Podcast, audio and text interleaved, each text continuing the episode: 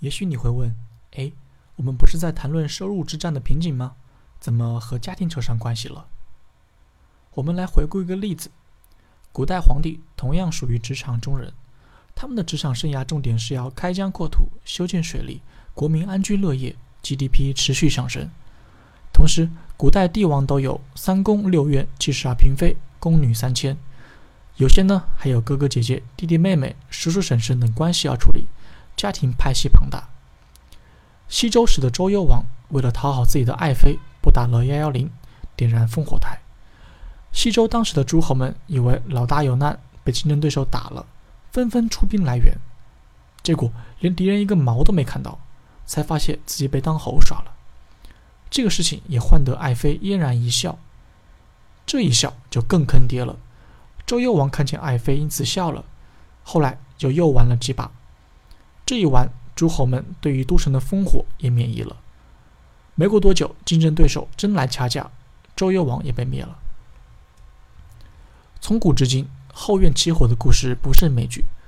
周幽王的势力就是典型的没有把职场和家庭协调好，导致了职场失败。在同一时间内，我们只能有一个重心。举个例子，你想升职做总监，工作上要让上级满意，这时除了本职工作出色之外，还需要学习总监岗位的工作内容和技术，加班问题就在所难免。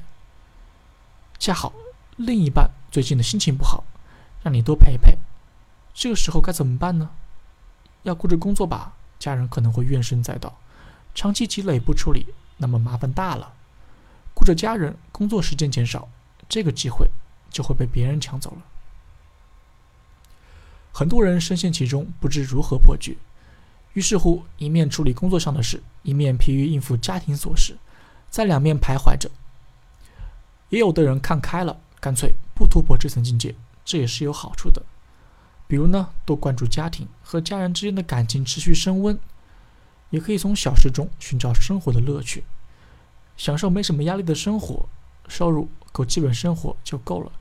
毕竟这场战役突破的终止是由你决定的。而仍然在这场战役中的呢，我们来掌握如何攻克。既然要攻克，首先需要掌握敌人是什么。在家庭的瓶颈阶段，家人更多的是不理解，他们需要陪伴，需要你的精力和时间。这些恰恰又是职场快速上升期所需要的，那怎么办呢？第一个突破口叫做利益导向。人是趋利避害的生物，但每个人的利害观点不同。有的人觉得赚钱是利，娱乐是弊；另一半觉得孤独是弊，陪伴是利。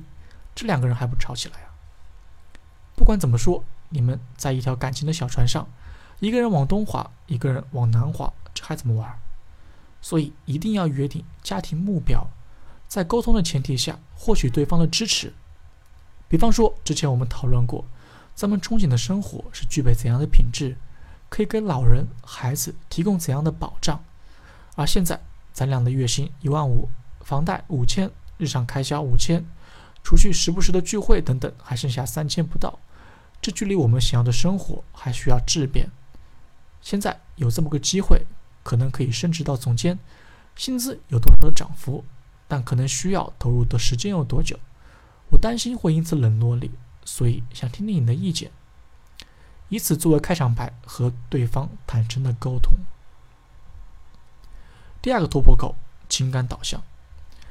人是情感动物，好好说话，感动对方很关键。也许另一半会因为你的加班而抱怨说。你是不是不爱我了？你答应我的电影都没看，天天不回家，是不是不想要这个家了？也可能会告诉你，晚上早点回来，我今天做饭给你吃。然后你说，不用啦，做什么饭这么麻烦，就在单位吃了。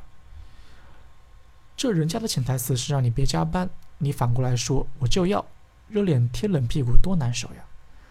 相反，如果你改一改，这样说，后天是周六，我去买菜。做一桌香喷喷的饭菜给你吃，你在家里歇着就行。虽然呢，平时得拼命加班，但其实我心心念念里想的都是你。对方听到这两种不同的话语，心境会截然不同。你们的关系从此开始更贴近了。